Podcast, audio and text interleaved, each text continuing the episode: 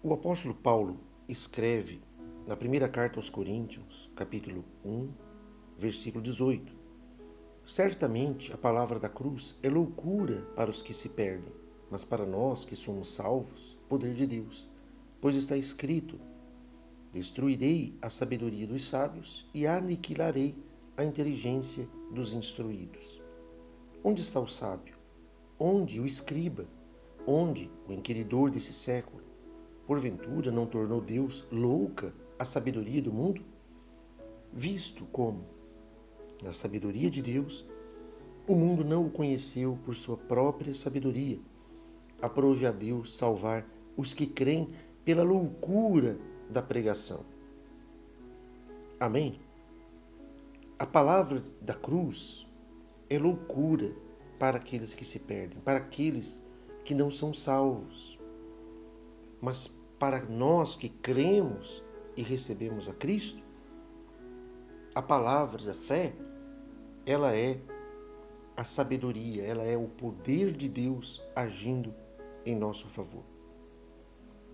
Por mais que as pessoas hoje em dia tentam rotular outras, tentam até mesmo diagnosticar outras pessoas, porque se acham é, capazes de afirmar coisas relacionadas ao próximo, Deus mostra que a sabedoria do mundo ela é loucura.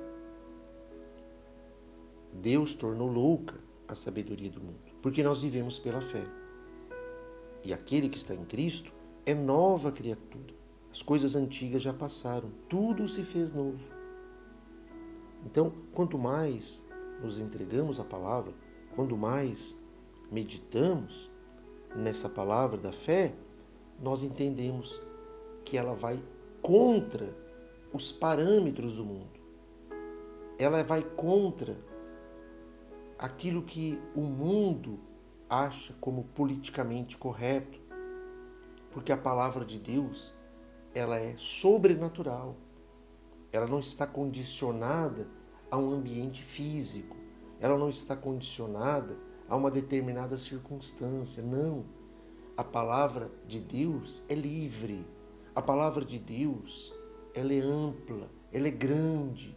A palavra de Deus, ela é loucura porque aqueles que são da fé são assim chamados pelos outros como pessoas loucas, como pessoas que não possuem entendimento, que não possuem discernimento. Portanto, é melhor ser louco com Deus do que ser uma pessoa certa sem Deus, certa de que vai para o inferno. Essa é a realidade.